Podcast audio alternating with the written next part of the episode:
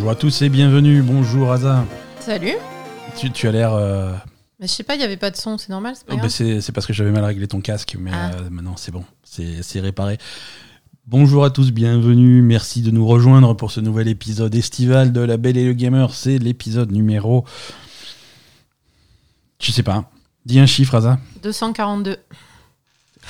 Incroyable. J'étais nu. Incroyable. Je Incroyable. t'ai eu, mais d'une Bravo. force. Bravo. Plus dur, la date. Nous sommes le lundi.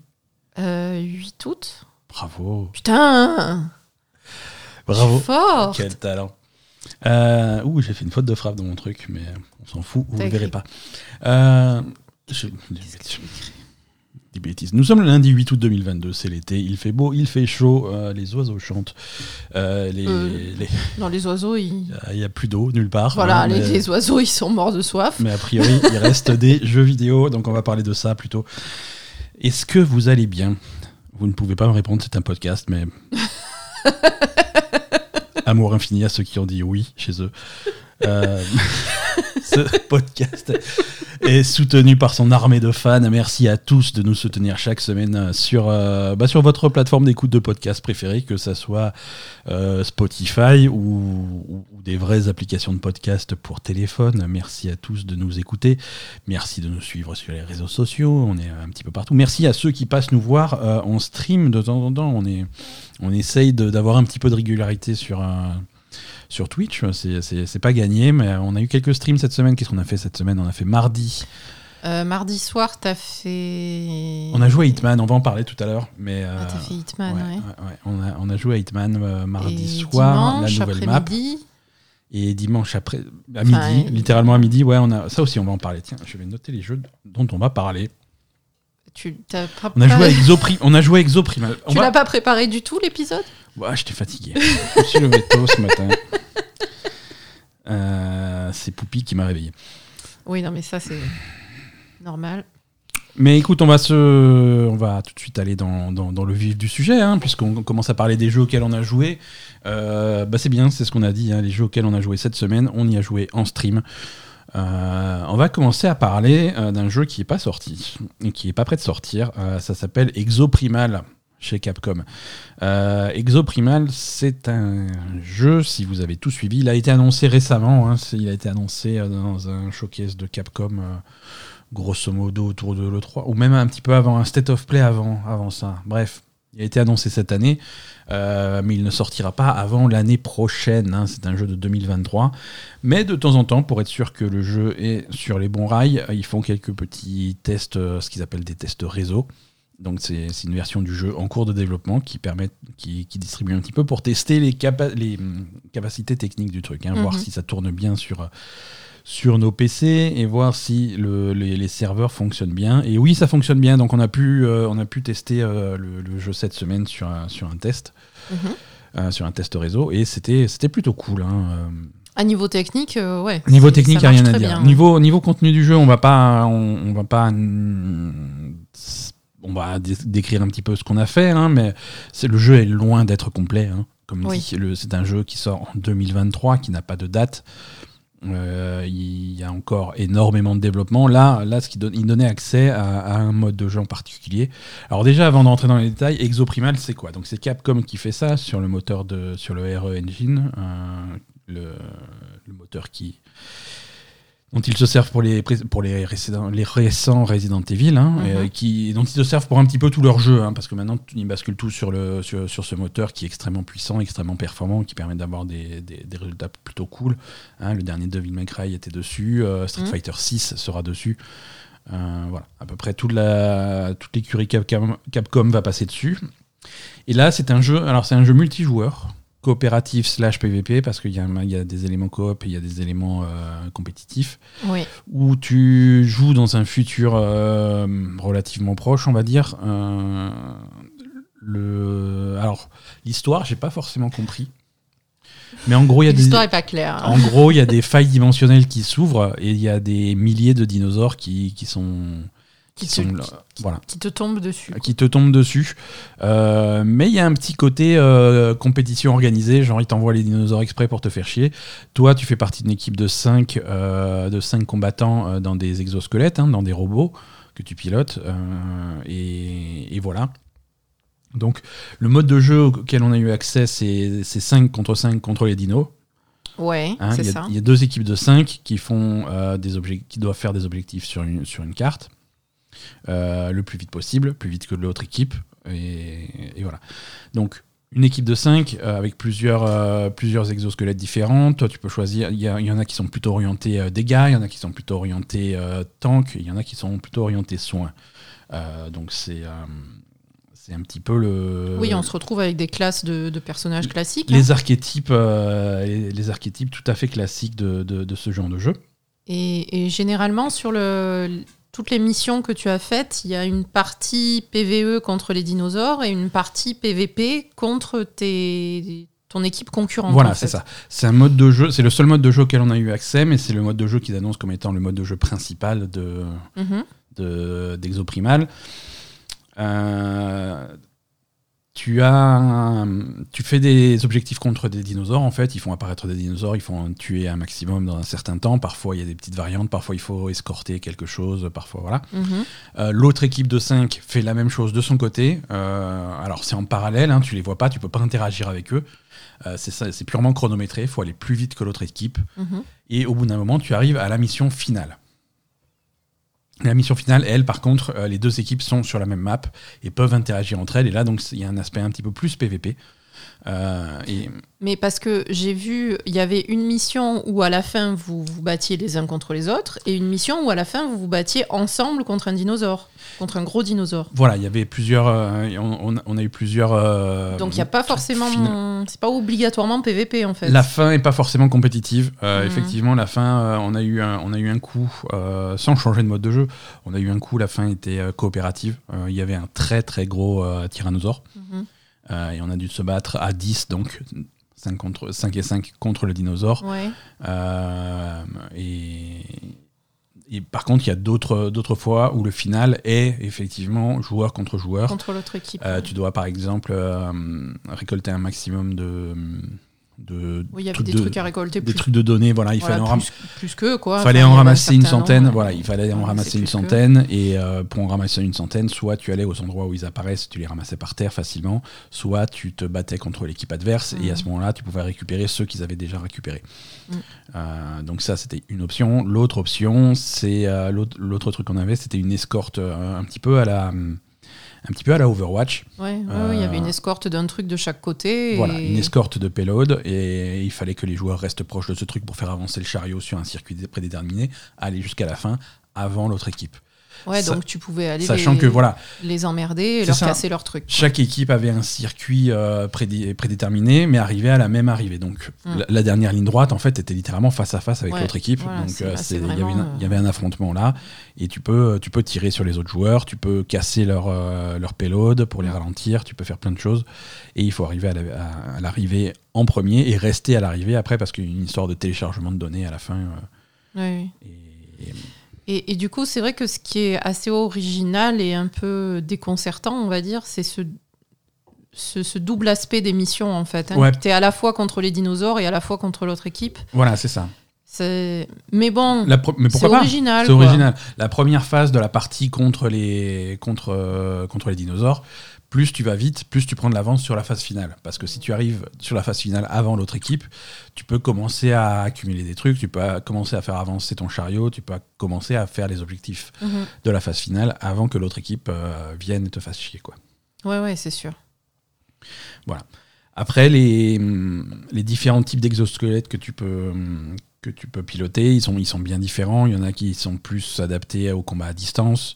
Euh, sur, les, sur les trois euh, sur les trois exosquelettes d'assaut, en fait, les trucs euh, offensifs qui font du dégât, euh, il y avait euh, il y en a un qui est vraiment à distance avec des fusils, avec des, des mitraillettes à distance, euh, ce genre de choses. Il y en a un qui est plus à combat euh, à distance intermédiaire, orienté sur des grenades et ce genre de choses. Il y a un troisième qui est vraiment du combat au corps à corps. Il a plutôt un, un genre de sabre et il va se battre vraiment au corps à corps contre les, contre les ennemis. Ensuite, il y avait, il y avait un tank. Euh, le tank, il a, un gros, il a un gros bouclier. Il peut sortir son gros bouclier derrière euh, le- lequel toute l'équipe peut se cacher. Euh, il a des attaques au corps à corps aussi. Et ensuite, tu as le soigneur. Et le soigneur, il fait des zones de soins au sol. Il peut faire des soins euh, localisés sur certains joueurs, des trucs comme ça. Au final, je crois que si j'ai bien compris, il y aura quatre exosquelettes d'assaut, trois tanks et trois soigneurs différents. D'accord. Et euh, ce qui est important de, de noter, c'est que tu peux changer d'exosquelette pendant En cours de voilà, en cours de partie, vu que les objectifs varient au fur et à mesure de ton truc. exactement. Euh, toi, par exemple, tu avais commencé avec quelque chose qui était hyper bien adapté aux vagues de, de raptors qui te venaient dessus. Et puis Ouais. après, arriver à la fin contre les, contre les autres joueurs, c'était beaucoup plus compliqué. Donc, euh, c'est bien de pouvoir changer. et- C'est ça, moi j'avais il y a une partie où, où j'avais ce- cet exosquelette qui faisait du corps à corps et ça ça marche bien contre les vagues de, Mm, de, du dinosaure. de ouais. dinosaures parce qu'ils sont vraiment fragiles les dinosaures. Tu c'est vraiment c'est vraiment des vagues, tu vas les tuer euh, centaines par centaines, parfois par milliers. Euh, Il y a il y a- il y a Quand c'est des petits raptors. ouais. quand c'est des petits raptors, tu vas avoir des objectifs où tu as des vagues et des vagues et des vagues de raptors. Et c'est le premier qui en tue 2000 qui a gagné. Mhm. Donc voilà, et 2000, ça va assez vite parce qu'il y en a beaucoup. Et avec euh, le- l'exosquelette de corps à corps, tu, avec ton sabre, tu les, tu, tu- tu les fais 10 par 10. euh, ça Ouais. va très très vite. euh, c'est très marrant, c'est très efficace. Par contre, quand tu commences à te battre contre l'autre équipe qui peut te tirer dessus à distance, euh, bah, généralement, tu es mort avant que tu arrives au corps à corps. Ouais, et puis même si tu fais, tu fais ton gros truc au corps à corps, Ouais, et puis même- il- il- si Voilà. tu te retrouves au milieu, bon ben ok, maintenant ben, je meurs. Exactement. tu arrives parfois à en choper un ou deux, mais, euh, mais tu Mais te tu fais. tué. Tu, tu te fais vite dégager après. Euh, donc euh, ça, c'est faut faire gaffe. Et donc ouais, là sur cette partie, je sentais que c'était mal barré avec cet exosquelette.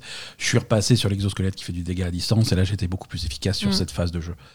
Euh, le, le changement, tu peux changer n'importe quand, sachant que ça prend un petit peu de temps. Il faut que tu sortes de ton Oui, exosquelette. c'est quand même un peu, un peu long. Au bout de, de 5-6 secondes, tu peux invoquer le suivant, euh, mais il se passe, il y a une phase de quelques secondes où tu es euh, À lit- poil. littéralement à poil, euh, sans, sans rien pouvoir faire et extrêmement vulnérable. Donc, faut, Il faut se planquer pour le faire. Quoi. faut, se- faut se planquer. Voilà, tu peux le faire quand tu es un petit peu au calme entre deux affrontements, mais en plein milieu, pendant le feu du combat, ça paraît, Oui, tu peux pas le faire. ça ouais. paraît complexe. hein. Donc, euh, faut faire gaffe à ça. Non, en tout cas, euh, bon, c'est un jeu. euh, c'est un jeu. Si vous réécoutez les vieux épisodes, on s'en est moqué, hein, parce que le. Ah ben, on s'en est moqué aussi quand tu as commencé le stream. hein. Ouais, et, mê- et même en jouant, parce que c'est un, jeu très con, tu vois, t'es dans des robots et tu, tu, tu défonces des, des Oui, dinosaures parce que par moi, milliers. en fait, je me rappelais plus exactement ce que c'était. Je me rappelais qu'il y avait des dinosaures, mais je Ouais, me ouais. rappelais plus exactement. Et la première question que j'ai posée pendant le stream, c'était est-ce que du point de vue paléontologique, est-ce que c'est correct Alors, le réalisme paléontologique du jeu, c'est au début tu dis Hmm, des raptors, pourquoi pas? voilà. Deuxième type de dinosaure que tu vois, qui a marqué euh, Dino Sniper. Je fais, Hmm, Voilà, c'est ça. Dino Sniper, il y en avait très peu. Il y en en avait vrai. peu, ouais. Donc euh, non, c'est pas super euh, super réaliste, mais euh, mais voilà, oui non, c'est le jeu est ridicule, tu vois, tu, tu as des Ouais, fa- c'est- tu as des c'est- failles dimensionnelles qui s'ouvrent au-dessus de la ville. Qui te vomissent dessus des, des- des milliers de raptors, quoi. Voilà, et, Donc, euh, et- et il pleut, il pleut littéralement pleut des, des milliers des milliers de raptors que tu vas faire à coups de grenade, euh, les exploser 50 par 50. euh, donc le, non, le jeu Non. est ridicule. Ouais. Et en trailer, il est ridicule. Et même quand tu joues, il est ridicule, mais il est fun, tu vois. Je veux dire, il Mm. faut, il faut éteindre le cerveau et il faut massacrer du raptor, quoi. C'est marrant. Ouais, après, moi, les raptors, ça me gêne pas, mais par contre, euh, la réflexion qu'on a eue aussi avec la Guerre Time de nos, de nos auditrices pendant le stream, Dans le stream, ouais.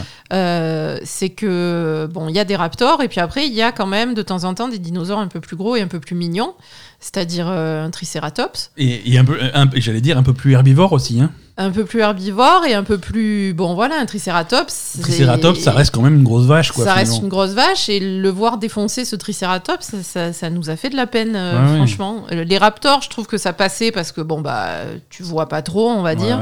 Mais euh, dès que ça commence à être des, des dinosaures un peu plus sympathiques, euh, là ça te fait de la peine quoi. Ouais, ouais. Donc il faudrait, il faudrait revoir le tricératops pour qu'il soit un peu plus euh, décalé de la réalité, je pense. Ouais, voilà, que ça fasse Parce qu'il pas- était trop, il était trop genre euh, c'est le, le petit tricératops de Jurassic Park quoi, tu vois. Il était trop mignon. Ouais, Donc euh, sûr, voilà. sûr. De temps en temps, tu, tu peux choper un pouvoir qui te permet de contrôler des dinosaures. Oui aussi. Euh, comme ça, tu invoques un, un T-Rex que tu vas contrôler, donc ça, c'est plutôt marrant. Ouais, mais là aussi, le T-Rex à la fin, il meurt. Ouais, lui aussi, l'ani- l'animation de mort du T-Rex à la fin. ça ouais, fait de la peine. Tu te dis, mon Dieu, mais j'ai- j'ai perdu mon chat, quoi. ça- ça- non, ça fait vraiment de la peine. Ça te grève le cœur quand il meurt, ton T-Rex. petit, T'avais de l'affection, tu vois. un petit peu triste. Ouais, tu t'es attaché euh, rapidement, quoi. Mais c'est Donc, efficace. euh, je, je trouve que cet aspect-là, il faudrait un peu plus euh, twitcher les, les dinosaures pour qu'ils soient, ouais, pour qu'ils soient moins réalistes, en fait. Ouais, ouais, qui- Parce que dès que t'as des dinosaures qui crachent des grenades ou qui sont venimeux ou quoi, là, tout de suite, euh, ça, ça sort de. Des dinosaures qui crachent des grenades. Oui, il y en a. Il y en a Et voilà, il y en a. Non, mais quand tu me dis le dino machin, là, euh, bon. euh, Alors, il y, a- il y a les dinos snipers, il y a les Voilà. dinos poison euh, qui explosent quand ils meurent. Voilà, là, là, tu vois, ça fait. C'est le classique, c'est le classique du PvE coopératif, ça. C'est les, c'est les ennemis qui, tu- tu- ils sont tout boursouflés, ils te, ils te, ils te foncent dessus, et si jamais ils- tu les tues alors qu'ils sont trop près du groupe, ils, peuvent faire un gros dégât. Donc, attention, euh, attention à ça. Euh, voilà, donc pour, euh, pour- alors comme dit Exoprimal, on aura l'occasion d'en reparler, hein, parce que ça c'était juste un petit test. Le jeu il sort dans oulala, Hmm. longtemps. euh, on n'a même pas de date, mais, mais voilà. Si vous cherchez de quoi vous défouler entre copains, c'est un jeu à mettre, à mettre sur la liste de jeux à surveiller. Euh, plus, plus classique, euh, cette semaine, moi je voulais vous parler également de, de Hitman 3. Mhm. Hein, Hitman 3 qui commence, ça fait un petit moment maintenant qu'il est sorti. Oui. Euh, Hitman 3, euh, il y, a eu- y a eu un DLC cette semaine. Ambrose Island, ils ont rajouté une nouvelle map. Et c'est une île de pirates, c'est ça? C'est une île de, alors moderne, hein, on n'est pas, pas, on pas transporté dans le monde de Monkey Island, hein, mais c'est, Un peu quand même. c'est, des contrebandiers, des pirates. euh, Moi, j'ai vu les costumes. euh, alors oui, il y a des petits clins d'œil. Alors Ambrose Island, c'est donc euh, l'île Ambrose, c'est une, euh, c'est une nouvelle, euh, c'est une nouvelle map qui est gratuite pour tous les possesseurs de Hitman 3. hein. c'est un, Mhm. DLC euh, complètement gratuit. Euh, c'est une nouvelle map avec les objectifs, avec tout ce qui va avec, avec les missions. Ça se passe. euh, alors c'est marrant parce que euh, bon, vu comment Hitman 3 se termine, c'est compliqué de faire des missions qui se passent après. Ça se passe avant. Ça se passe même avant la fin de Hitman 2. D'accord. Euh, c'est voilà, l'histoire se passe là, mais ça permet euh, de récupérer un petit peu tous les personnages, euh, y compris les personnages qui sont dans ton équipe, y compris ceux qui sont soit morts, soit soit plus là, quoi, d'une façon ou d'une autre. Donc du coup, t'as les briefings, les briefings à l'ancienne, oui, Ah, agent ouais. 47, machin, il faut Ouais, que tu fasses ouais. le truc. Alors il te donne, il t'indique les deux cibles. Il y a deux cibles sur cette île. Il y a à assassiner. Euh, un, un mec, un je crois que c'est un trafiquant d'armes, et, euh, et, et une fille qui est la chef des, des pirates, des contrebandiers locaux. Euh, et il y a un objectif secondaire, enfin pas secondaire, c'est obligatoire, mais il y a aussi euh, des communications radio ou un serveur à accéder. Bref, il y a un ordinateur à pirater quelque part. Donc il faut faire ces trois trucs avant de repartir. Euh, donc classique Hitman, hein, Mhm. classique Hitman, mais la, la map est plutôt bien faite. Euh, c'est comme d'habitude, il y a plein d'opportunités euh, un petit peu bizarres pour faire, euh, pour faire des assassinats. Ou sinon, tu peux prendre le truc un petit peu comme tu veux. La map, elle est plutôt grande, les décors sont variés. C'est de nuit sur une île tropicale. L'ambiance, ouais, l'ambiance, l'ambiance est vraiment sympa. Il y, a, y a des vieilles ruines à, à un endroit. Il y a des parties, il y a des zones souterraines. Il y a, il y, a, y a pas mal de variétés. Il y a des costumes rigolos. Il y a, il y a des trucs un petit peu avancés. Il y a des mécanismes un peu avancés dans un coin. Tu, tu vois un mec, un, un scientifique qui fait des expériences. Et il dit oui, machin, j'étudie la faune locale, des trucs comme ça. Alors si jamais tu arrives à attraper une grenouille ou un, ou si tu trouves des, des- des fruits euh, venimeux locaux, tu peux lui amener, il te fabrique des poisons, des, ce genre de choses. Des fruits venimeux euh, dans les Antilles? Euh, alors, je crois qu'on est tropique, mais pas anti. Hein, mais euh, Il y a des fruits venimeux dans les tropiques? bah, il peut y avoir des fruits venimeux partout. Hein, Non, mais ça existe Oui, Asa, il faut pas manger tout ce qui pousse aux arbres. Euh, parfois, c'est pas bon. Non, mais quand même C'est Non, mais venimeux, non, venimeux, mais- quoi. non, mais toxique, quoi. Ah oui, d'accord. Toxique, c'est. Bah, tu sais, c'est classique de Hitman. hein, tu fais manger des trucs toxiques à ta cible, et la cible va Oh non, j'ai envie de vomir. Ah bah, oui, ils vont vomir, et toi, tu les noies c'est dans- vrai. C'est l'occasion de les noyer dans les Oui, non, mais venimeux, c'était Non, venimeux, plus non. agressif. Ah oui, non, c'est pas le, euh, c'est pas un ananas qui, te mord. voilà.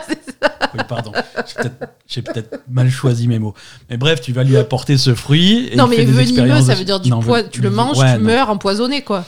Non. Fruit, euh, fruit toxique. Voilà.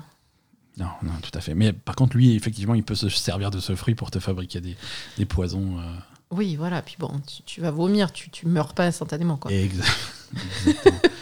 Voilà. Mais euh, mais il y a quelques petits clins d'œil aux pirates euh, traditionnels, hein, cachés dans un coin de la map. Il y a, y a un costume de, de, de boucanier Mm. euh, euh, assez marrant. euh, et il y, a des- il y a des façons originales de faire tes trucs. hein. Il y, a, il y a un des objectifs, alors on va pas spoiler, mais tu vas pouvoir euh, faire tes assassinats avec un. tu- si tu te mets dans les ruines du fort euh, de, de l'époque, il y a des vieux canons. Hum. Et tu peux trouver des boulets de canon, et tu peux trouver de la poudre à canon, et tu peux t'en servir pour faire ton. si tu vises bien, euh, pour faire ton assassinat. c'est- Il y a des trucs marrants. Donc, non, c'est une carte qui est fun. hein, c'est- Tu sens qu'ils maîtrisent de mieux en mieux leur, euh, Ouais. leur, leur machin. Alors, il y a d'autres modes de jeu qui arrivent sur Hitman 3 hein, qui sont pas encore sortis, mais qui ont été annoncés euh, avec. avec en particulier un mode où tu peux faire où tu où tu t'occupes de ta base, tu peux la faire progresser, tu peux l'aménager, tu peux et tu peux ça partir sur, sur des missions qui sont un peu roguelite. euh, non, ça, ça y est pas encore. Ouais. Ça, ça y est pas encore, mais euh, ça a l'air d'être un gros ajout pour Hitman 3 et ça, ça va être intéressant quand ça Mm. va sortir. Donc, on suit ça avec, euh, avec attention. hein. Hitman, toujours, euh, toujours beaucoup d'affection pour ce jeu. Oui. C'est vraiment, vraiment très sympa. Quoi. Asa, est-ce que tu veux qu'on passe à, à l'actualité? Euh, oui. Hein? On est Mhm. d'accord? Mhm. C'est parti.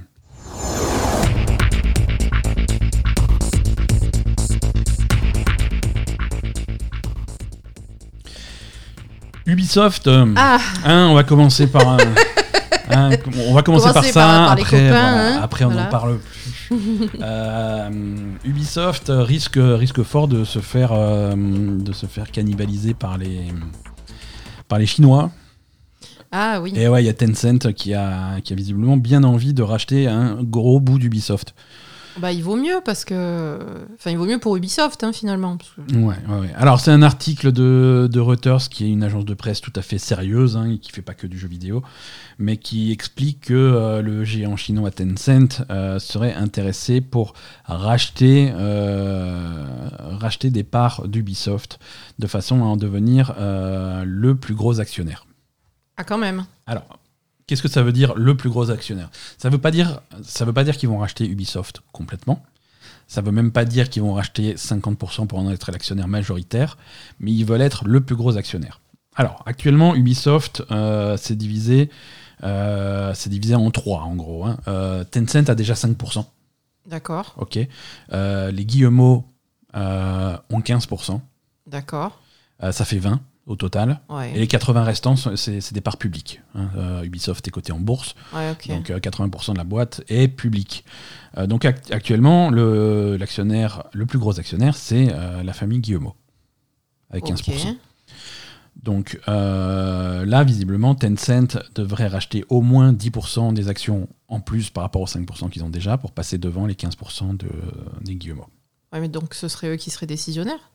Euh, ils ne sont pas décisionnaires, mais ils auraient une place euh, importante euh, pour les décisions. ouais. bah, S'ils sont à 15-15 avec les Guillemot, euh, Et Ils vont même, même un peu plus, hein, puisqu'ils veulent passer devant.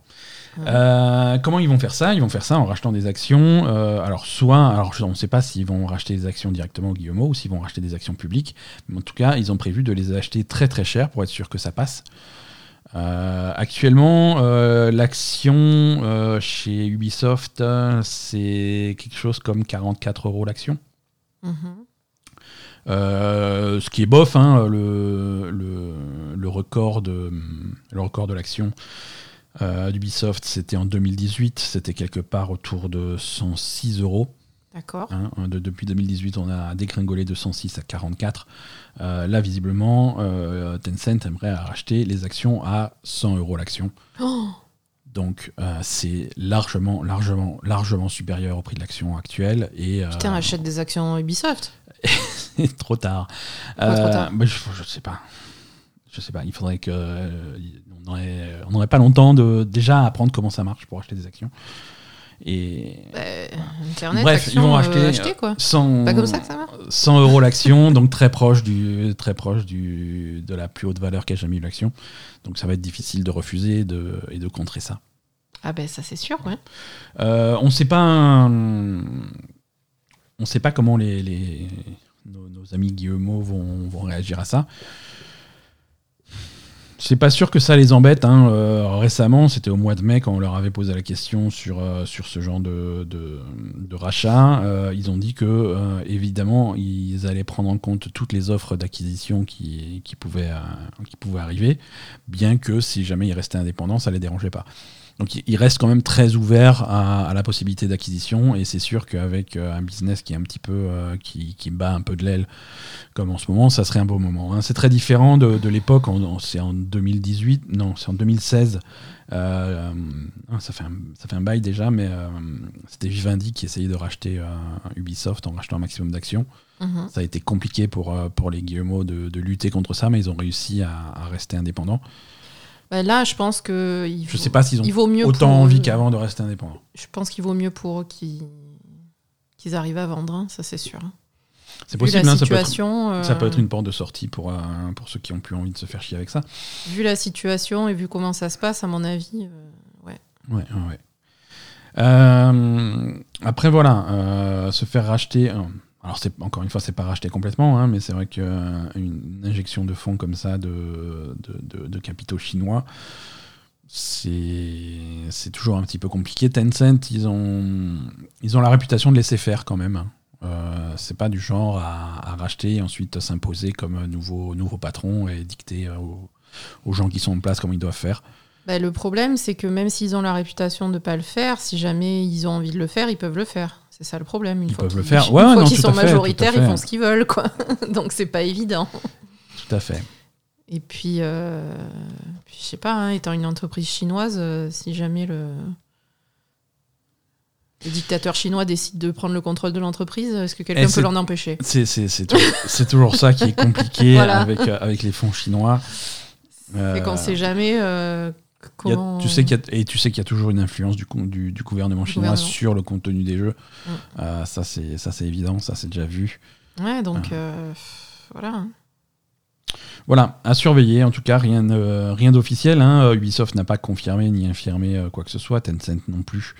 Mais, euh, mais la, source est, la source est plutôt solide, hein, comme dit Reuters, c'est pas c'est pas un petit blog local, hein, c'est une des plus grandes agences de presse du monde. Mais après, par exemple, vu la situation dans laquelle est Ubisoft en ce moment, c'est-à-dire qu'il y a beaucoup quand même de, de, jeux annulés, etc., de choses qui vont pas, tout ça, est-ce que Tencent peuvent arriver et ah, dire, bon, ben quand même, euh, là c'est n'importe quoi, on va peut-être mettre un peu d'ordre, quoi. Il y a peut-être besoin, tu vois, ils sont littéralement à la dérive, hein, Ubisoft, sans faire de jeu de mots sur euh, Skull and Bones.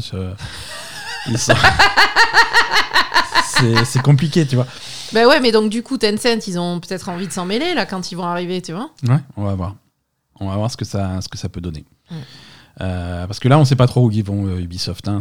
On attend avec impatience. Ah, Ubisoft, ils sont, ils, comme tu dis, ils sont à la dérive. Ouais, on, attend, on attend fermement. Euh, c'est le 10 septembre hein, qu'il y aura l'Ubi Forward, le, le, prochain gros stream d'Ubisoft où ils vont annoncer bah, le, futur euh, pro, euh, à court terme et à moyen terme. Ça va être intéressant de voir ce qui est prévu parce que là, pour l'instant, c'est un petit peu vide et c'est un petit peu inquiétant. Oui. Hein, c'est les, les, les, derniers jeux qui sont sortis, il n'y en a aucun qui a vraiment fonctionné, euh, que ce soit au niveau, de la, au niveau de la critique ou au niveau du public, hein. il n'y a rien qui a vraiment percé. Euh, bah, après, Assassin's Creed Valhalla a fait des énormes ventes. Ah, hein, bah oui, mais ça commence à ralentir. Hein. Assassin's Creed Valhalla, euh, ça va faire trois ans bientôt. Hein. Euh, cet automne, ça va faire trois ans qu'on n'a pas eu d'Assassin's Creed. Et ça, fait, et ça va faire trois ans qu'on n'a pas eu de jeu à succès chez, ah, chez, Ubisoft depuis, Donc c'est compliqué. Là, ce qui arrive pour, pour la fin de l'année chez Ubisoft, c'est un peu light. Ça va être Skull and Bones. Je, je, doute que ça soit un carton phénoménal. Ah, surtout si tu peux pas descendre du bateau. c'est ça. Euh, les, lapins crétins avec Mario, c'est mignon comme jeu, mais c'est pas ça qui va. Ah, c'est pas. Qui va retourner le, truc. Le truc euh, de fou, quoi. Hein. Euh, moi, je serais très content d'y jouer. Hein, J'y jouerais, mais bon, c'est pas, c'est pas révolutionnaire. Ouais, non, c'est sûr. Hein. Peut-être qu'il y a besoin. Mais bon, après, ça serait un peu dommage que ce soit une entreprise chinoise qui prenne la direction, enfin, qui prenne la direction, qui prenne le contrôle de d'Ubisoft. Ouais. À voir, hein, comme dit. Après, c'est quand même une euh, entreprise française, quoi. Euh, oui, à la base, oui. À la base, c'est du, c'est, du français. Mais ouais. C'est du bon vieux français. Du bon vieux français. C'est pour ça que. Euh, c'est pour ça que ça part en couille, hein, mais bon. En parlant de rachat foireux, on a plus de plus d'infos chez Square Enix sur le. On a, en fait, on a des commentaires de Square Enix sur le sur le. les raisons pour lesquelles ils se sont débarrassés de leurs studios occidentaux. Euh, là récemment, donc Square Enix a publié leurs résultats financiers. Euh, alors résultats financiers qui sont euh, en chute libre, euh, sauf euh, sur euh, sur le côté des MMO. Merci Final Fantasy XIV. C'est ça. Euh, alors en chute libre, attention. euh, il est temps de. On va, on va faire d'ailleurs. C'est un bon moment pour en parler. Un petit point sur euh, l'industrie du jeu vidéo en général et l'industrie du divertissement en général au niveau mondial. Tout est en chute libre. Euh, Oui, c'est en chute libre à par cause du rapport à- Covid, à co- etc. Ça a pris du retard. Alors pas euh, voilà. justement à l'inverse, plus à cause du Covid, parce que on a eu, c'est en chute libre par rapport à l'année dernière. Ah ben Hein. oui, parce que là Parce maintenant il n'y a un- plus le Covid, donc les gens ils, ils Voilà. sortent. Voilà, c'est-à-dire que les, les- les jeux vidéo en particulier, c'est un Ouais, domaine a qui un- a explosé avec, Avec les le confinements, Covid. avec Mm, le mm, Covid. Les gens ne, ne sortaient plus, n'allaient plus au cinéma, n'allaient plus au resto. Tout le monde était là. Ouais, mais qu'est-ce que je vais faire de tout ce budget divertissement Euh, bah, bah, Je vais acheter des jeux vidéo. C'est ça. Je vais acheter une nouvelle console, je vais acheter des jeux, je vais acheter des manettes, je vais acheter des trucs. Et l'industrie du jeu vidéo avait explosé complètement. Euh, et là, on est en train de redescendre. On est en train de redescendre. C'était vraiment une bulle qui était liée à des circonstances complètement exceptionnelles. Le Mm. monde, même si euh, Covid est loin d'être derrière nous, le monde commence à reprendre son rythme normal. Euh, et du coup, euh, les gens dépensent leur argent ailleurs et leur budget jeu vidéo est un petit peu réduit. Et ça se sent au niveau de l'industrie, ça redescend. Mais ça redescend pas au niveau qu'on avait avant le Covid. Donc on a quand même gagné quelque chose pendant le Covid. On a entre guillemets converti des gens aux jeux vidéo. Ouais. Il y a des gens qui se sont qui, qui touchaient pas aux jeux vidéo parce qu'ils connaissaient pas ou alors parce qu'ils avaient un petit peu s'étaient un petit peu éloignés de ce milieu-là, qui sont revenus sur le jeu vidéo, qui sont achetés des consoles et maintenant qu'ils ont des consoles, ils vont acheter des jeux, ils vont acheter des, des trucs. Ça a donné un coup de fouet à, à l'industrie. C'est en train de redescendre, mais pas au niveau d'avant le Covid. D'accord. Oui, non, ce que j'allais dire, c'est que en ce moment, c'est en train de redescendre, mais ça va peut-être encore un petit peu remonter euh, derrière, parce que là, on est au point, au moment où les gens sont tellement contents d'aller, euh, de retrouver leurs activités à l'extérieur, de sortir, de machin. Complètement. C'est là, c'est un peu le- la lune de miel après Covid. euh, on, on il y a passe- un peu de ça. voilà. Il y a un peu de ça, Et- tout à fait. Donc, il va peut-être y avoir encore une, une remontée Ouais. du, du, du- du côté jeu vidéo Et et, après- et, et- et jeu intérieur, en fait. un- Après, ça dépend après, quoi. aussi à quels éditeurs tu parles. hein. Euh, 2021, euh, 2022, c'est une année extrêmement calme en sortie de jeu. Il n'y Oui, voilà. a pas de, gros, de grosses sorties, de gros monstres. euh, voilà, si tu compares au, au trimestre précédent ou aux années précédentes, voilà, il n'y a pas le même truc. Et surtout Square Enix, Square Enix a été plutôt calme sur cette première moitié d'année, même avec quelques trucs comme Triangle Stratégie ou des trucs comme ça. Ça a été plutôt calme. Mais Ben- là, Square Enix, à partir de maintenant jusqu'à jusqu'à février de l'année prochaine, c'est des très gros jeux toutes les trois semaines. Ils vont pas s'arrêter, Square Enix. Euh, ils ont vraiment un calendrier très très plein. Donc, tu vois, c'est c'est en dents de scie. Oui, ben voilà, parce qu'à la fois, il y avait donc un boom de, de l'activité par rapport au Covid, et à la fois, il y avait un- des problèmes de, de, de travail et de, de sortie de jeux. Il n'y avait pas beaucoup de jeux qui sortaient pendant cette période, en fait. Ouais, ouais, complètement. Donc, euh, Euh, là, je, vais, je vais prendre le. Ouais, les sorties, euh, les, Square Enix. Euh, on a Diophile Chronicles qui arrive en septembre, Valkyrie Elysium en septembre, la version Switch de Nier Automata, Harvestella, euh, Tactics Ogre Reborn, Dragon Quest Treasure, Final Fantasy VII Ever Crisis, Star Ocean Divine Force, Forspoken, euh, tout ça av- avant la fin du mois de janvier 2023. Ah, quand même Oui. Sérieux Ouais, ouais, ouais. Putain Ça, c'est des jeux qui arrivent, euh, qui arrivent se- septembre, octobre, novembre, décembre, janvier. D'accord, quand même, oui. Oui, c'est c'est chargé comme. euh, C'est comme extrêmement agenda, ouais. chargé, euh, la- l'agenda de, de Square Enix. Mais bon, Après, c'est pas non plus des. c'est des jeux pour les fans. Hein. Euh, Voilà, c'est il y a beaucoup de euh, de RPG tactiques. euh, a- C'est- Square Enix, c'est voilà, c'est une version de Square Enix sans les studios occidentaux. Donc ouais, tu vas bouffer du jeu de rôle japonais, ça c'est Tu vas sûr bouffer et du jeu de rôle japonais uniquement. Ah, et- t'auras plus de Gardien de la Galaxie et Tomb Raider, ça c'est certain. Non, mais d'accord. Mais... Enfin, je veux dire, à part Forspoken qui nous emballe pas trop en plus. Ouais, mais là aussi c'est du jeu de rôle. C'est ça beau être open world, c'est du jeu de rôle et c'est à la japonaise. Hein. Ouais, ouais, mais bon, c'est quand même. C'est un plus gros jeu que. Que le les. Ouais, que ouais. les autres trucs bizarres, quoi. Mhm, ouais. Oh, les autres trucs bizarres.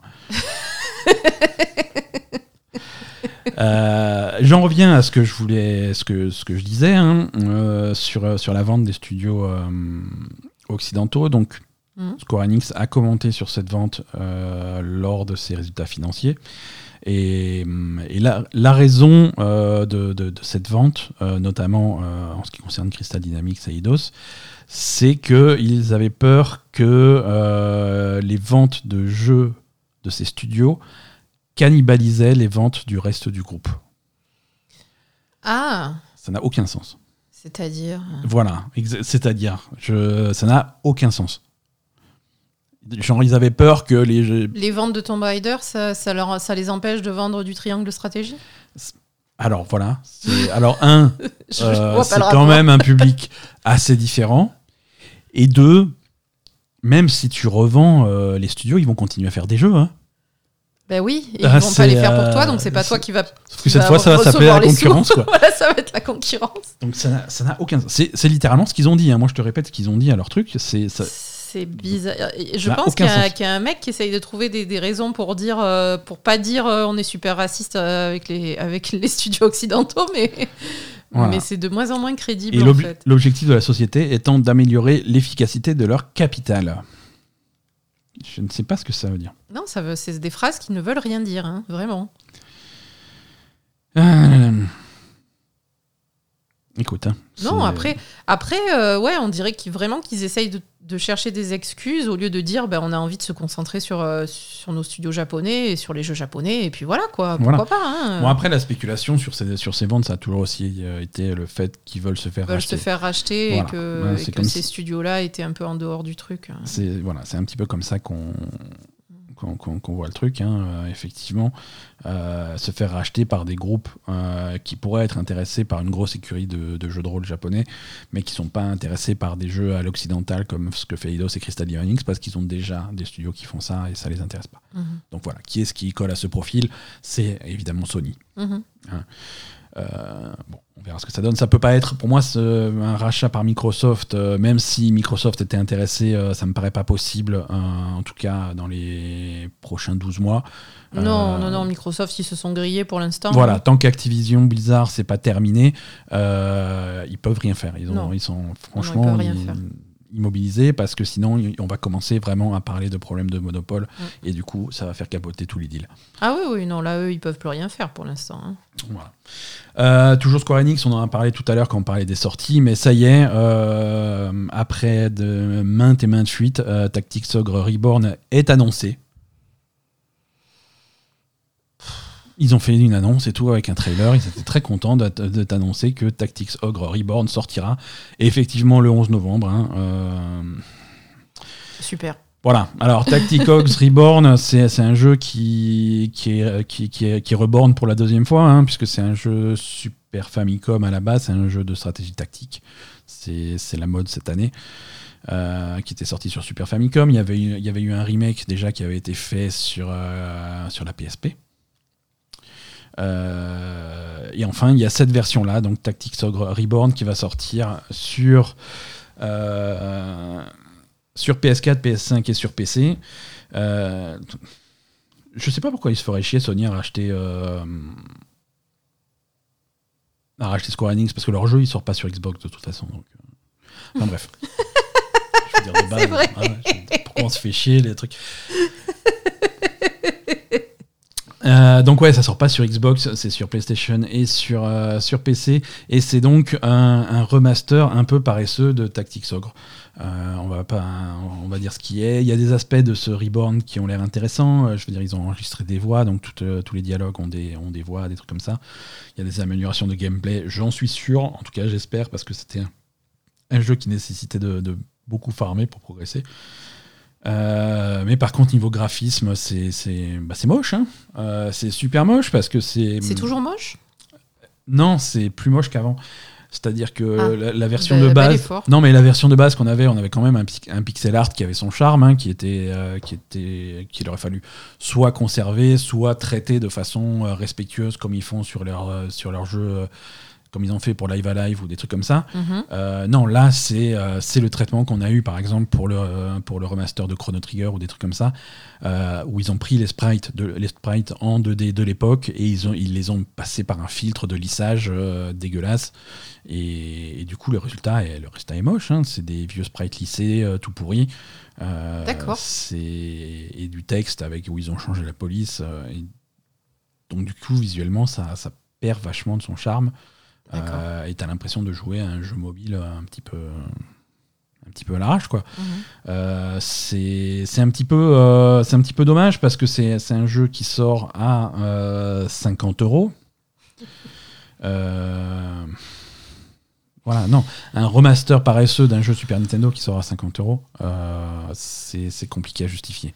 Bah ouais, non, mais de toute façon, quand les, quand les jeux sont pas. On va dire, quand les projets comme ça sont pas vraiment aboutis et, et traités euh, comme, comme ils devraient être traités, euh, c'est toujours dommage. tu quoi. sens qu'il n'y a pas, voilà, c'est ça. Tu, tu- Je tu- comprends pas l'intérêt en fait. Moi Enfin, non si, plus. je comprends l'intérêt financier, mais putain, mais. enfin, voilà quoi. Non, mais tu sens qu'il y a aucun. Même eux, ils y croient pas en leur jeu, tu vois. Ils ont Ah fait, non, ils ont fait le, le hein. service minimum. Il, il a fallu qu'on leur tire les verres du nez pour qu'ils l'annoncent le jeu, tu vois. Ah oui, oui. T'as l'impression que jusqu'au dernier hein. jusqu'au dernier moment, ils étaient même pas sûrs de, de le sortir ou pas, et qu'il y a eu tellement de fuites qu'ils se sont dit bon, bah, maintenant on est un petit peu obligé. Et te sortent ça à 50 balles, quoi. C'est. Euh, c'est c'est un petit peu. euh, un petit peu compliqué. Euh, voilà pour Square Enix. Alors, on va rester un petit peu dans, dans- dans cette famille de studios. On va rester chez Crystal Dynamics pour parler un petit peu d'eux. Et on va parler de Tomb Raider. D'accord. Alors, il y a une série de rumeurs là cette semaine, la semaine dernière. On n'a pas eu le temps d'en parler la semaine- dans l'épisode de la semaine dernière. C'est c'est tombé un petit peu tard par rapport à l'enregistrement. Euh, mais on a des rumeurs euh, concernant le prochain Tomb Raider et son, son histoire. Alors le prochain Tomb Raider, euh, apparemment, on aurait donc une, une Lara Croft bon, qui commence à être plus, plus expérimentée, plus âgée que ce qu'on a vu dans la trilogie de reboot. Mhm. Euh, et qui, euh, qui commence à, à- souffrir de, de- de- d'explorer ces trucs euh, toute seule, en solitaire, et donc qui montrait une équipe de jeunes pilleurs de tombes pour, pour, pour venir avec elle. Ah bon? C'est un peu euh, tiré par les cheveux. C'est un peu tiré par les cheveux, c'est... euh, C'est pas du tout euh, raccord avec le personnage. voilà. Alors cette fuite viendrait euh, d'un, mec qui a mis la main sur, euh, sur euh, les scripts euh, qui sont utilisés pour les auditions des acteurs. Ouais. euh, qui aurait fuité. euh, donc il y a eu une vidéo là-dessus. Alors, quand il y a eu cette première rumeur, je veux dire, le- ça- la source était bizarre. hein, des, scripts d'audition, c'est quand même pas commun. Euh, le scénario était un petit peu bizarre aussi. euh, cette histoire de- de- de- d'équipe Tomb Raider, euh, c'était un petit, peu, bizarre. Donc jusque-là, j'y croyais pas trop, mais Crystal Dynamics a, engagé des mesures légales pour faire supprimer la vidéo. Hum. donc du coup, euh, ça confirme un petit peu que c'est une vidéo qui, qui, qui tape un petit peu dans le juste. quoi. Bon, bah écoute, euh, alors moi j'ai une question. Crystal Dynamics, ils en sont où là? Crystal Dynamics, donc ils ont été anciennement Square Enix, ils ont été rachetés par, euh, euh, bah, par. Embracer, ouais. Ouais, voilà, Embracer. ouais. Et, euh, et on sait pas ce qu'ils vont, on connaît pas leur. On sait, ils avaient annoncé euh, qu'ils travaillaient sur un nouveau Tomb Raider, qui serait sur le nouveau Unreal Engine 5, mais c'est tout ce qu'on sait. Euh, mais au niveau structure, ils sont indépendants Ou Embracer, il y a une direction qui les, qui les chapeaute? Ah, on sait pas à quel point Embracer met les mains dans le cambouis, mais oui, ils appartiennent à Embracer. Embracer, c'est le patron, quoi. Oui, mais ouais, Ils, ils restent quand même, euh, visiblement, ils font leur propre projet, mais, euh, d'accord. mais sous le, ils sont chapeautés par Embracer. Ok. Bah écoute, Donc, on- euh, Le fait qu'il soit sur un nouveau Tomb Raider, c'était sûr. hein. Maintenant, euh, il va, il va peut-être prendre ce- cet axe-là sur le scénario. Après, voilà. C'est très bizarre comme. C'est très bizarre. En plus, enfin jeune, elle est pas, elle est, ça y est, elle est, elle est pas jeune jeune là, elle a Non. 25 ans, enfin, Oui, voilà. Enfin ou v- entre 20 et 25 ans, enfin je veux dire, elle a pas 15 ans pour euh, avoir besoin d'une équipe de copains pour pour aller pied des temples. Eh, c'est ça. C'est C'est bizarre. Ouais, ouais. C'est très bizarre et ça colle pas du tout au personnage, quoi. Ouais, ouais. Non, ce qu'on ce qu'on sert euh, récemment sur, euh, sur Crystal Dynamics pour euh, répondre à ta question, donc ils travaillent effectivement sur un nouveau Tomb Raider qui est sur Unreal Engine 5. Euh, ils ont été rachetés par Embracer et on sait aussi que euh, ils ont le ils ont embauché euh, Jeff Ross entièrement euh, anciennement euh, créateur de Days Gone. Ah oui, c'est vrai. Donc Jeff Ross a rejoint le studio. Voilà. Après c'est tout ce qu'on c'est tout ce qu'on sait sur officiellement sur ce Tomb Raider. Ouais, ouais, d'accord. Voilà, donc une équipe de euh, plusieurs Tomb Raider. euh, si, je, vous- je vous préviens, euh, je l'annonce sur ce podcast, si le jeu s'appelle Tomb Raiders au pluriel, je démissionne. Voilà. c'est tout. Parce que c'est nul. C'est nul. C'est nul. Bah si, c'est comme ça que ça va s'appeler. Hein. Tomb Raiders. Euh, bonne nouvelle pour nos auditeurs de Colombie. Euh, Ah, ils sont, ils sont pas beaucoup, sont mais Colombie et Irlande. Euh, Un peu plus d'Irlandais. Euh, Il y en a au moins un. Microsoft euh, commence dans, alors dans ces régions du monde, donc en Colombie et en, en Irlande, ces deux territoires servent de territoire test pour euh, l'abonnement familial du Xbox Game Pass. ah, c'est pas mal ça. Voilà. Euh, un nouveau palier d'abonnement. Euh, vous sa- savez à quel point on aime les paliers à la belle et gamer. Euh, un petit peu plus cher que, que le Xbox Game Pass Ultimate que vous avez actuellement, euh, puisque ça sera un palier à 22 euros. Euh, mais un palier sur lequel vous pouvez mettre jusqu'à 4 personnes euh, et que ces 4 personnes puissent euh, profiter des avantages du Xbox Game Pass Ultimate. Quatre personnes. Donc ouais, si tu divises par 4, c'est un, c'est, un bon deal. Non mais attends, quatre personnes euh, familiales, normalement quatre personnes dans la même maison ou quand quatre non, personnes non. euh, alors, c'est une excellente question. Et Euh, voilà. Quatre ah. personnes, quatre voisins ou enfin comment ça se passe? Je pense que là, actuellement, si tu lis le truc, alors ça, ça reste un service qui on teste dans deux territoires très spécifiques, hein, mais selon le truc, c'est à partir du moment où ces quatre personnes sont dans le même pays. D'accord, donc tu peux partager carrément un truc à quatre quoi. Tu, voilà, c'est c'est ce, qui- bah, c'est ce qui se passe déjà sur les abonnements familiaux de- du Nintendo Switch Online. Euh, c'est officiellement c'est pour euh, dans pour ta famille, tu vois, c'est pour toi, pour ta femme, pour tes deux enfants. Officieusement, c'est quatre copains qui s'arrangent pour euh, payer le Xbox Game Pass, euh, enfin l'abonnement euh, ensemble et partager le truc et voilà. Ben, ça paraît logique parce que dans la même famille, euh, tu as une seule console, tu joues pas tous en même temps quoi. Oui, c'est ça. Bah alors, oui et non, parce que quand on Tu commence de à profil quoi. tu changes de profil, sauf que quand tu commences à parler de Xbox sur le cloud ou de trucs comme ça, euh, tu as, des possibilités. hein. Il y en a, c- ils, veulent, ils veulent vraiment répandre le service Xbox et le service Game Pass à différents types de plateformes. Il y en a un qui va être sur la console, il y en a un qui va être sur, euh, sur, le, sur, la, deuxième, sur, sur la deuxième télé où tu as le Game Pass intégré en cloud. Il y en a qui vont être sur leur tablette, sur leur téléphone, il y en a qui vont streamer le truc. Donc euh, il y en a qui, il y en a un autre qui va être sur le PC. Euh, il y en a T'as plein de façons, t'as plein de points d'entrée du Game Pass, et c'est ça qu'ils veulent. Ils veulent plein de points d'entrée. Ils veulent euh, que tu fasses venir tes potes, ils veulent que tu fasses venir ta famille, et ça les dérange pas que tu partages avec des gens qui sont pas vraiment de ta famille. À partir du moment où ils arrivent à faire rentrer des gens sur cet écosystème, Mhm. euh, ils sont contents. hein. Ils veulent que le nombre de joueurs sur le Game Pass augmente, augmente, augmente. Ils veulent que les gens euh, s'installent sur cet écosystème. Ils ont leur jeu, ils ont leur truc, ils ont leur machin. Maintenant, les jeux, c'est tellement des services qui, vont sur la durée, qui machin. euh, Mhm. Non mais ils ont une, tout à une fait fois raison. que tu es hein. dans un écosystème, ils veulent rendre. À la fois, ils veulent ouvrir le truc, mais ils veulent que ça soit compliqué de changer. Ah ben bien sûr, une fois que tu une fois t'as le. Game Pass, euh, Tu, ils vont ouvrir, tu vois, ils vont, ils vont pousser le, le crossplay. Tu joues avec tes copains qui sont sur PlayStation, il n'y a pas de problème. euh, Joue avec tes copains qui sont sur Switch. Voilà, mais tu joues euh, sur Xbox, tu as machin, et on t'offre des jeux, et on t'offre les DLC, et on et installe-toi là. Et si tu veux changer, bah, c'est compliqué parce que ah, bah, t'as plus ton jeu, t'as plus tes DLC, t'as plus ton truc. Mm. Et euh, ah, il y a, y, a, y a une version next génération de, de ton jeu préféré qui sort? Et ben, si t'étais resté sur Xbox, t'aurais Smart Delivery, t'aurais la, la version au-dessus, tu vois. Euh, t'as as toujours des trucs qui te font revenir et qui te font regretter ta bibliothèque que tu as sur une plateforme.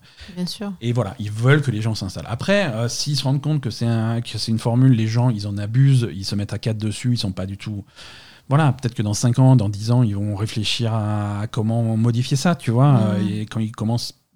Là, l'objectif, pour l'instant, c'est pas de gagner des sous, c'est de gagner des gens. Mhm. Et ensuite, ils essayeront de gagner des sous. C'est ce qu'avait fait Netflix. hein. Netflix, pendant des années, ils ont dit oui, partagez votre mot de passe, on s'en bat les couilles. Ouais, ouais, c'est Et là, maintenant, ils commencent, ils commencent un petit peu à faire la guerre à cette pratique parce Mm. qu'ils commencent à perdre des utilisateurs, des abonnés. Et puis parce qu'ils savent que maintenant, les gens, ils peuvent Voilà. plus vivre sans Netflix. C'est ça. hein. c'est bon, bah maintenant, arrêtez de partager votre mot de passe.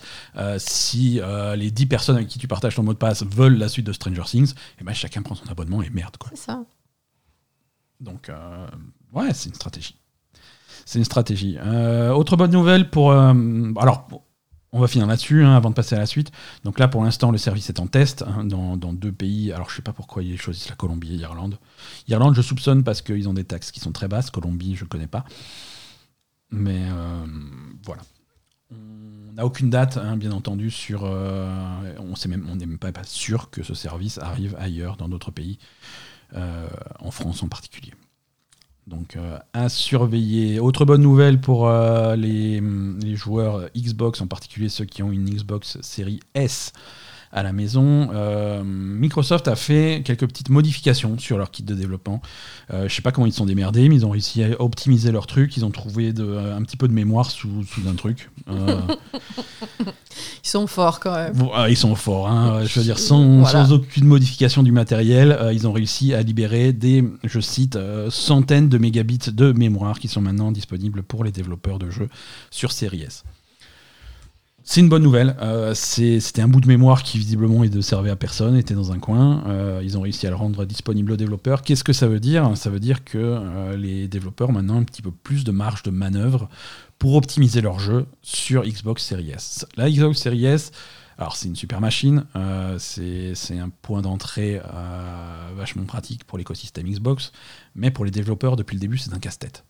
Hein, Ah. C'est quand même une machine qui est nettement moins puissante que la série X, et faire un jeu, et, et les deux plateformes sont absolument compatibles. C'est-à-dire que si tu sors un jeu sur série X, il faut qu'il tourne sur série S, t'as pas le choix. D'accord. Donc, il va falloir. C'est hein. compliqué parce qu'il faut que ton jeu tourne aussi sur Series S. Alors après, avec euh, des, hum, des concessions, hein. la Series S, elle est plus basse en résolution, elle monte seulement à, à 1440. Euh, elle va généralement, tu vas pas avoir de ray tracing, tu vas pas avoir ces trucs-là, tu vas avoir plein de trucs en moins, ce qui fait que ça peut quand même tourner. Mais malgré ça, ça reste un casse-tête pour les développeurs et avoir un petit peu plus de mémoire, c'est euh, Ah, C'est bien, c'est cool. Ouais, c'est plutôt cool. hein. Pour l'instant, on n'a pas vraiment d'exemple de concret de- d'amélioration, mais, euh, mais c'est c'est à surveiller. Euh, alors là, on va parler d'une boîte que que- que- que- qu'on connaît bien, mais que vous, vous ne connaissez peut-être pas beaucoup. C'est Core Media. Euh, Core Media, qu'est-ce que c'est? C'est un éditeur euh, européen euh, qui est généralement, ça fait partie d'Embracer. D'accord, oui. Et c'est généralement c'est c'est une boîte que la plupart du temps les consommateurs ne connaissent pas parce que ils, ils vont chapeauter des marques qui sont plutôt euh, ils, ils vont être au-dessus d'autres marques et, ces autres marques sont connues par les consommateurs des, des, édi- des- des trucs comme Deep Silver ou des trucs comme ça ça ça fait partie de Core Media Euh, par exemple si le prochain jeu qui vont sortir par exemple ça va être le nouveau Saints Row Mhm. le reboot de Saints Row, c'est via Deep Silver et au-dessus euh, de Deep Silver, il y a Core Media qui est donc ce- cette entité européenne qui, qui chapeaute un petit peu tout. Euh, Core Media, pendant longtemps, ça a été juste un éditeur de jeux, euh, mais ils diversifient un petit peu leur- leurs activités et euh, à cette occasion, ils revoient un petit peu leur marque et en particulier, ils changent de nom. Euh, donc voilà, la news c'est ça, Core Media change de nom et va s'appeler Playon à partir de maintenant. Playon, ça s'écrit P-L-A-I-O-N. Donc c'est changement de nom immédiat de, de Core Media. Media n'existe plus. Alors pourquoi ils font ça? Euh, Pour plein de raisons, euh, officielles et pas officielles. Euh, ils veulent un nom qui est quand même plus accessible. Core Media, Core qui s'écrit euh, K-O-C-H, ça se prononce comme ça parce que c'est allemand, c'est prononciation Oui, à c'est un peu particulier. ouais. Voilà, faut le savoir que ça se prononce comme ça. Euh, c'est pas Koch Media, c'est pas, c'est Core Media. Mhm. Euh, et désolé pour nos amis américains, nos amis américains ils prononcent ça Koch Media, ce qui est plutôt malheureux. Euh, Aussi, oui. hein. et ils le disent, hein, on change de nom parce que voilà, à l'international, c'est pas forcément un nom tout à fait, euh, tout à fait approprié. Euh, donc voilà, ça va être PlayOn, c'est beaucoup plus simple pour tout le monde, c'est comme ça se prononce, c'est c'est plus clair, voilà. Donc si vous voyez ce nom circuler, sachez que c'est c'est le nouveau nom de Core Media qui fait partie de Embracer. Alors Core Media, alors ils ont qui? Ils ont Deep Silver. ils ont qui d'autre? Ouais, ils ont des développeurs européens, genre Warhorse, euh, ce, genre de truc. C'est un groupe assez costaud, hein, assez costaud. Ils sont, ils, sont derrière l'édition de pas mal de trucs, de, produits de Atlus, de produits de Sega, de trucs comme ça. Oui, voilà.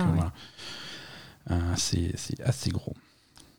En parlant de gros, Blizzard. Qu'est-ce qu'ils ont Ils ont fait parler d'eux encore, Blizzard, cette semaine? En bien ou en mal?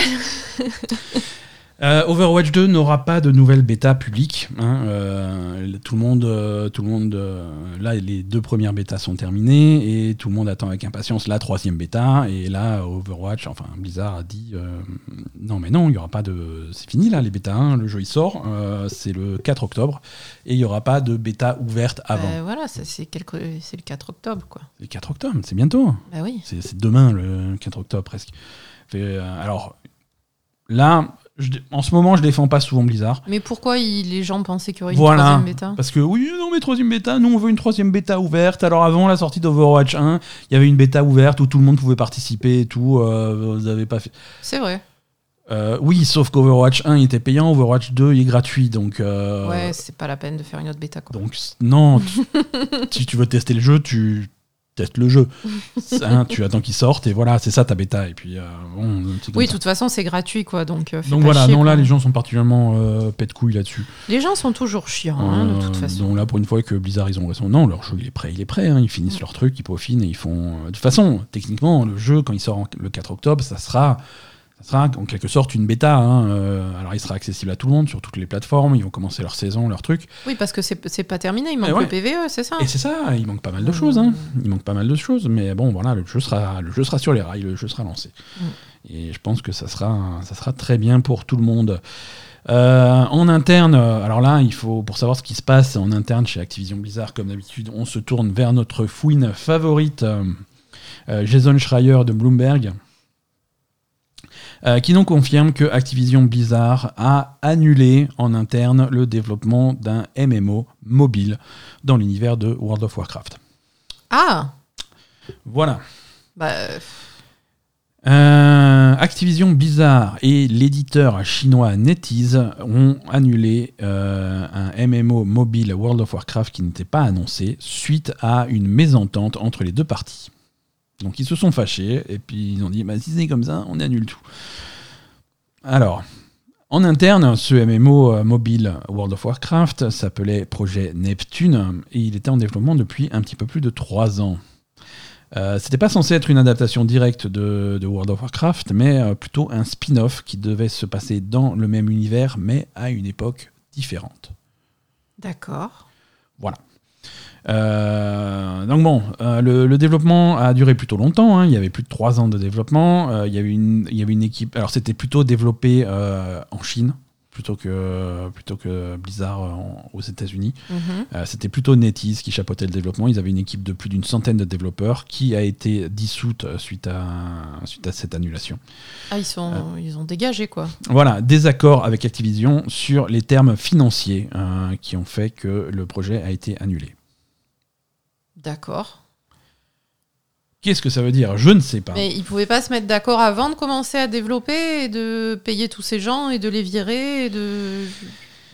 Ça me paraît ah, juste un gros gâchis là en fait. Mais complètement, c'est triste, c'est triste pour les, les développeurs. Hein. C'est alors, tu as tout de suite des gens qui ont des une vision euh, idéalisée de Blizzard euh, qui réalise idéalisée de eh Blizzard ah encore ah oui il y a des gens qui sont fans de Blizzard et qui, qui défendent tout ce qu'ils font et qui vont dire oui mais euh, tu te comprends en sortant Diablo Immortal ils ont réalisé que le public n'aimait pas les, les, jeux qui étaient les jeux mobiles qui sont trop monétisés et, et, les Chinois, ils voulaient bien entendu monétiser à fond le MMO World of Warcraft. Alors du coup, ils ont annulé le truc parce qu'ils veulent faire des jeux à l'ancienne. Et... Bah, ils l'ont pas modifié, Diablo Immortal, non? Vous rêvez, les gars. Voilà, déjà, Diablo Immortal n'est pas modifié. Et voilà. Et... Il y avait trois, il y avait trois projets dans l'univers de Warcraft mobile. Euh, il y en a plus qu'un, euh, puisque il y a toujours euh, Arclight Rumble, l'espèce de tower defense mais offensif euh, qu'ils ont annoncé. Ça, c'est toujours en Tower développement. Defense offensif. Ouais, le truc. oh, bref, le. Euh, le Clash Royale, mais dans l'univers de Warcraft. Donc ça, ça va sortir, c'est toujours en développement. Mais ils Mhm. ont donc annulé ce MMO euh, dans l'univers de World of Warcraft et ils ont annulé également, ça on en avait parlé, euh, un clone de Pokémon Go qui devait Oui, être également combat de mascotte, dans, dans, dans l'univers de Warcraft. Alors, euh, moi, la question que j'ai, c'est est-ce que ce genre de projet peut être repris euh, plus tard, euh, genre quand Microsoft sera à la tête du truc et qu'il y aura des gens un peu moins cons pour négocier? Et, et quelles, quelles sont les relations de, de Blizzard avec NetEase? Parce que NetEase, il est, il est NetEase- actionnaire de Blizzard ou pas? Alors, ils sont pas vraiment actionnaires, mais ils sont partenaires pour tout ce qui est marché asiatique parce que euh, les éditeurs occidentaux n'ont pas le droit de publier des jeux en, euh, en Chine. Donc, World of Warcraft en Chine est géré, est géré par un partenaire NetEase. Et NetEase exploite en Chine la licence de Blizzard.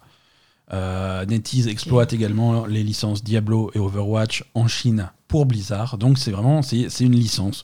Ils achètent à Blizzard le droit d'exploiter ces jeux-là sur le territoire chinois. Donc c'est une Mais relation. un comment ils peu font les, autres euh, éditeurs de jeux? Les autres éditeurs de jeux en ligne, ils font des deals avec Tencent, ils font des deals avec NetEase, mais ils sont obligés de passer par, s'ils veulent exploiter Tencent un service, un jeu service en Chine, ils doivent passer par un partenaire. Euh, et les- la plupart des gros jeux qui existent en Chine font ça. D'accord. Euh, voilà. Mais, mais il faut passer par un éditeur chinois, absolument. Si tu veux que ton jeu soit approuvé et sorte sur le territoire chinois, il faut un éditeur chinois. D'accord. Ok. Et, et donc le, le jeu mobile, c'est la Chine. euh, Ah, la Chine, c'est un territoire gigantesque. tu zappes, pour le pas- tu mobile, zappes pas la Chine en jeu mobile, quoi. Non, non, non, non, non. Je- les- la Chine, ils sont largement devant tout le monde en jeu mobile. hein. D'accord. C'est- vraiment un, un très gros truc. Euh, jeu mobile toujours, on reste, euh, on reste chez Blizzard. hein. Ça, c'est plutôt une petite news euh, qui m'a fait marrer. hein. Euh, Diablo Immortal, donc, euh, qui, qui cartonne, hein, euh, qui a rapporté 100 millions, on en a parlé la semaine dernière, qui a rapporté 100 millions à Blizzard déjà. Ça, ouais. Sur ces 100 millions, on a retrouvé euh, 100 000 dollars déjà précisément, puisque c'est un joueur seul qui a dépensé 100 000 dollars sur Diablo Immortal. C'est qui Euh, alors, c'est un, c'est un streamer YouTuber qui s'appelle euh, euh, Jitsul Business. C'est un Chinois Non, c'est non, non, il est américain, il fait ses streams, il fait ses trucs. 100 000 Et il a dépensé euh, un total de 100 000 euh, dollars américains dans euh, Diablo Immortal pour booster son personnage, pour s'acheter tous les trucs, pour améliorer son équipement, pour avoir le personnage le plus puissant de Diablo Immortal. Mais il gagne, il gagne beaucoup d'argent, ce monsieur, ou il est à la rue, là? J'espère qu'il gagne beaucoup d'argent.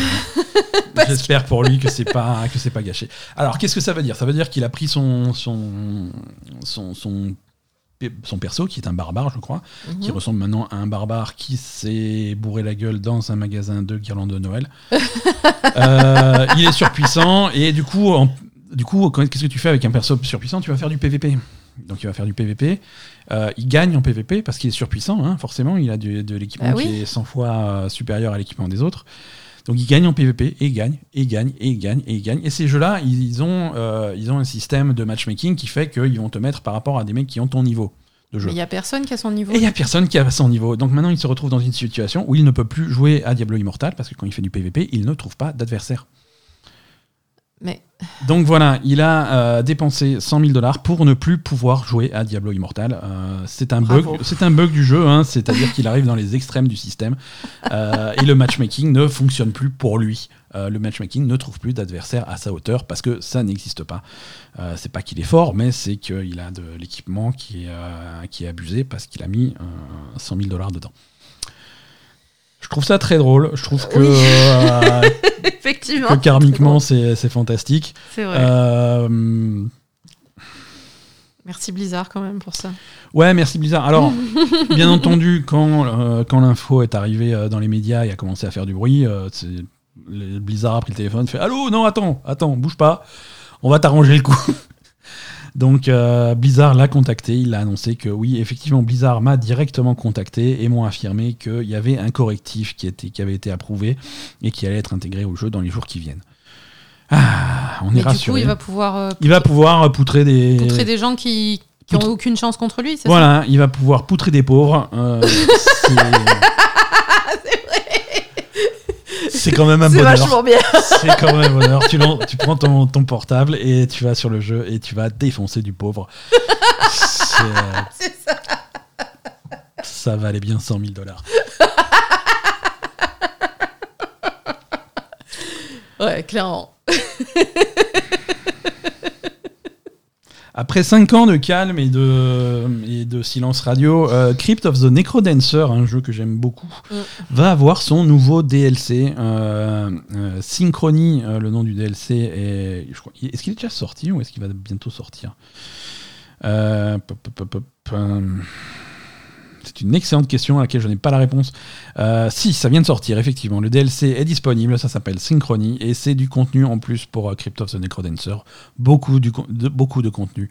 Du multijoueur en ligne, un mode versus, euh, trois nouveaux personnages jouables, euh, trois nouveaux monstres, plein, de, plein de nouveaux trucs à explorer. D'accord. Donc super. plein de nouvelles choses pour les fans de Crypt of the Necrodancer. C'est bien, c'est pour vous remettre dans le bain parce que en même temps ils ont annoncé un nouveau jeu. Ah. Hein, un nouveau jeu du développeur de Crypt of the Necrodancer. Euh, c'est un jeu qui se passe dans le même univers. euh, ça s'appelle Rift of the Necrodancer. Voilà, on reste sur les mêmes thèmes. hein. non, mais rappelle-toi, ils avaient, ils avaient fait un, un jeu. Entre les deux, ils ont fait un jeu en partenariat avec Nintendo. Ils avaient fait Cadence of Hyrule, Oui. euh, qui était sur le même principe, mais avec Link et Zelda dans l'univers de, de- de Zelda. C'était très, très, très mignon et très, très, très réussi. Maintenant, ils repassent sur, euh, sur leur univers à eux, sur l'univers du Necrodancer. Euh, et, euh, et donc, c'est un nouveau jeu qui arrive bientôt. On n'a pas de date. Rift of the, of the Necrodancer. On rappelle ce que c'est pour ceux qui. Voilà, c'est un jeu qui, est- qui a plus de 5 ans, donc il y a des gens qui étaient pas nés et qui nous écoutent. Euh, c'est un jeu de rythme. Non, mais c'est vrai. Ah, il y a 5 ans J'avais 2 ans. Euh, ouais, non, il faut pas nous écouter en dessous de. 25 ans. Ouais, voilà. Crypt of the Necrodancer, c'est un jeu de rythme. hein. C'est avec une musique fantastique. euh, vraiment, vraiment, vraiment fantastique. La bande-son de Necrodancer est excellente. Ex- donc, musique extrêmement rythmée, ça tombe bien parce qu'il faut faire toutes tes actions sur le rythme.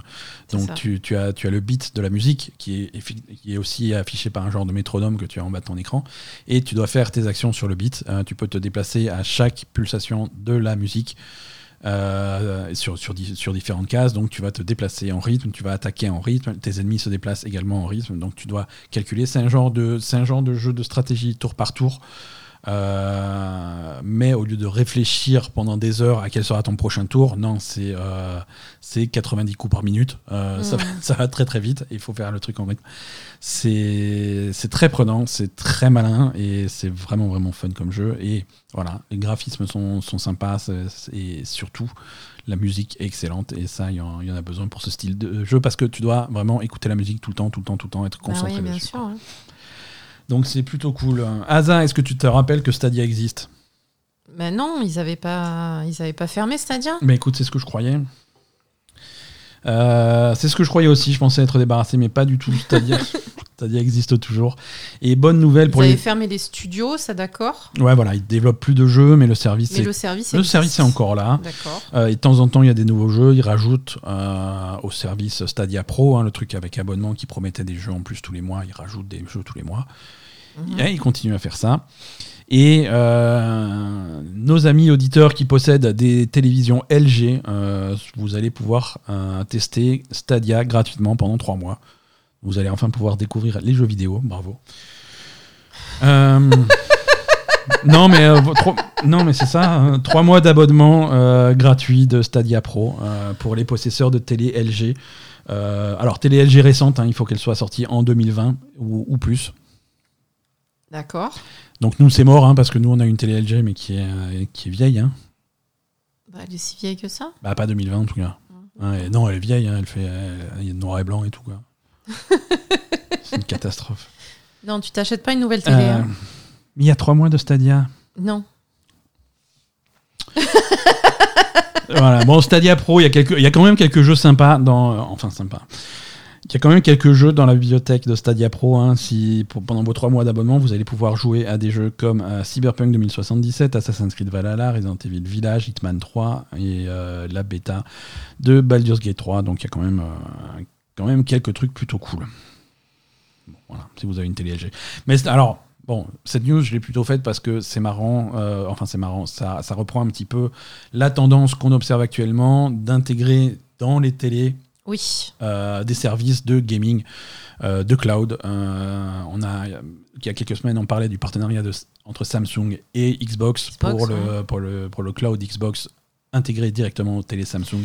Là, intégré directement aux télé LG, tu as Stadia. Mais là, tu joues avec quoi? Avec une manette? Alors, il faut une manette. Ça reste, voilà, c'est ça. C'est-à-dire que Stadia et le cloud de Xbox, c'est des trucs qui te permettent de jouer sans console.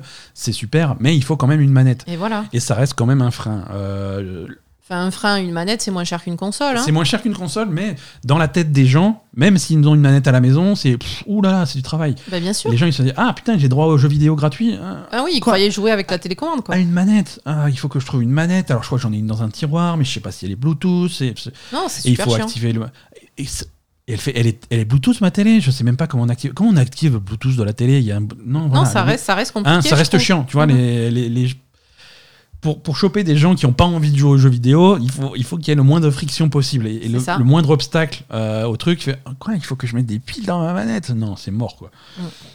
Voilà, donc bon, si vous avez le courage de jouer aux jeux vidéo, euh, allez-y. Allez, un petit agenda des sorties. Bah, généralement, si T'as le courage à ce point de jouer aux jeux vidéo, c'est que t'as une console en fait. C'est ça, voilà. Soit t'as envie de jouer aux jeux vidéo et tu t'achètes une console, soit ça, soit t'en as pas envie. Ça te fait chier. Au point de pas chercher la manette pour jouer sur ta télé, quoi. Il y a, y a, de fortes chances. Ouais, c'est ça. Fortes chances. Allez, petit agenda des, des, des sorties pour euh, la semaine à venir. Assez sympa comme semaine.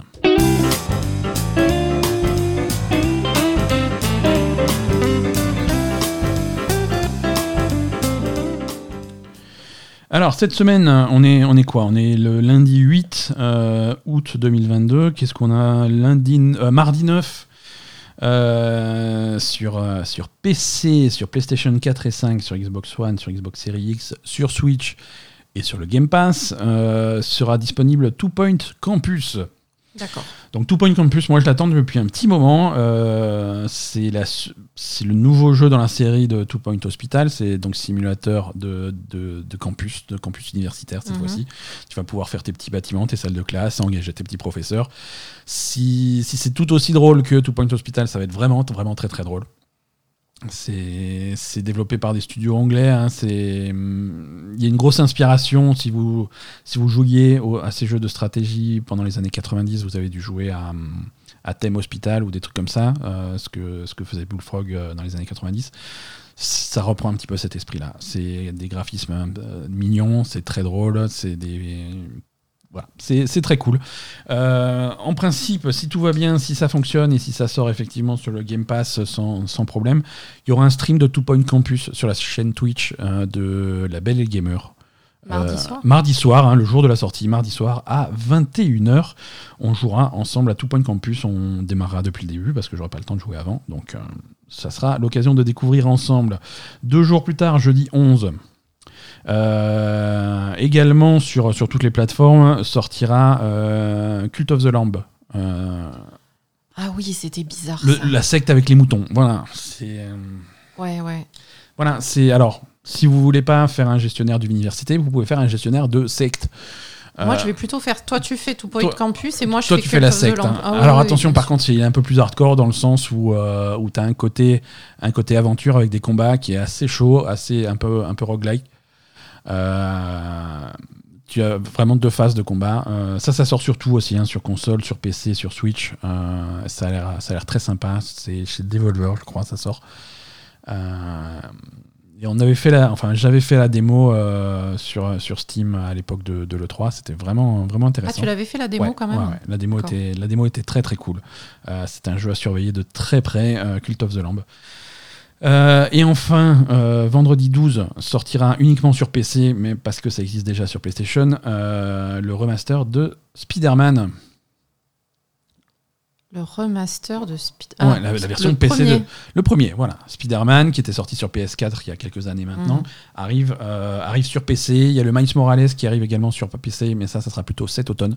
Mhm. Là, c'est le Spider-Man original, donc le, celui avec Ah, Peter si Parker. vous avez juste un PC et que vous n'avez pas joué à Spider-Man, il faut C'est pas le rater. hein. C'est un jeu fantastique. Euh, Spider-Man est un des meilleurs jeux de la PS4, euh, de Ouais. très très loin.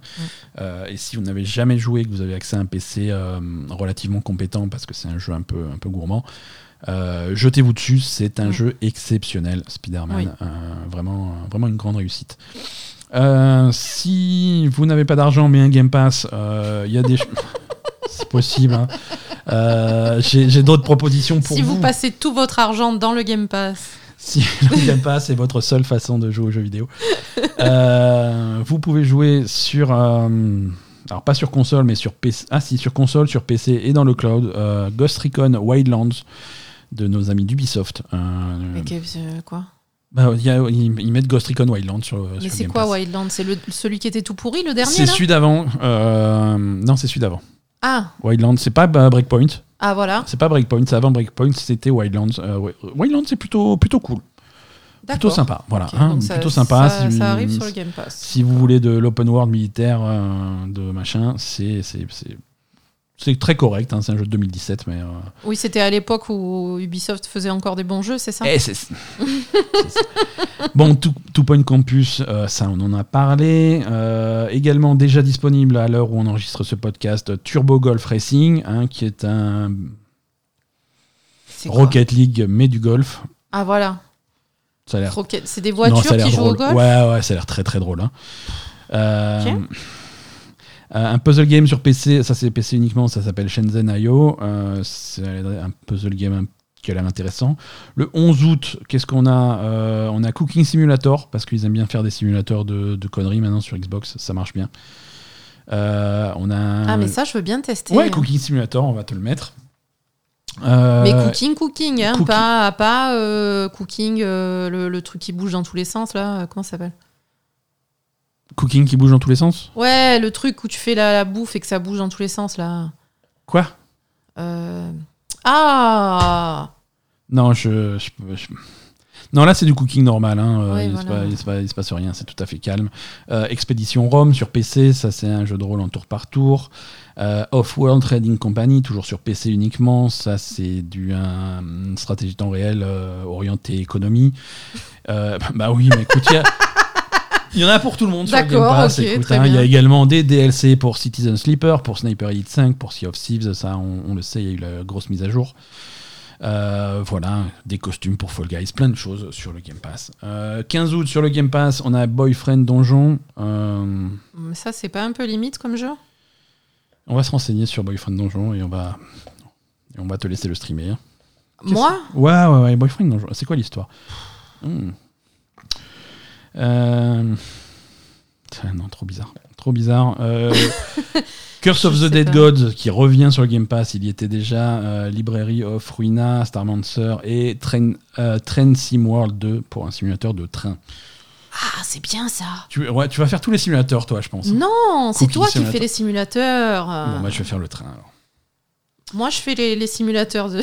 Semaine prochaine, alors, cet épisode est terminé. hein, nous allons vous laisser retourner à vos occupations euh, traditionnelles, mais. Dominicales. voilà, non, on est lundi. Euh, L'indical. Lundi- Je sais pas comment. Semaine prochaine, lundi, euh, alors lun- lundi, euh, lundi, la semaine prochaine, c'est le 15 août. euh, Ah oui, donc on est en vacances. Ouais. L'épisode aura un petit peu de retard. L'épisode sortira mardi 15 août, euh, mardi 16 août, pardon. Donc pas le 15 août. C'est ça. Au lieu de sortir l'épisode le lundi, on le sort le mardi. Le mardi, voilà, et l'épisode sera sans doute dispo quelque part dans le milieu d'après-midi. Euh, et partiellement, c'est pour respecter des embargos qui nous permettront de vous parler de jeux euh, qui sont trop bien, mais pour l'instant, on peut pas vous en parler. C'est ça. À la semaine prochaine, tout le monde. Merci de nous avoir écoutés et passez une excellente semaine. Bye bye. Salut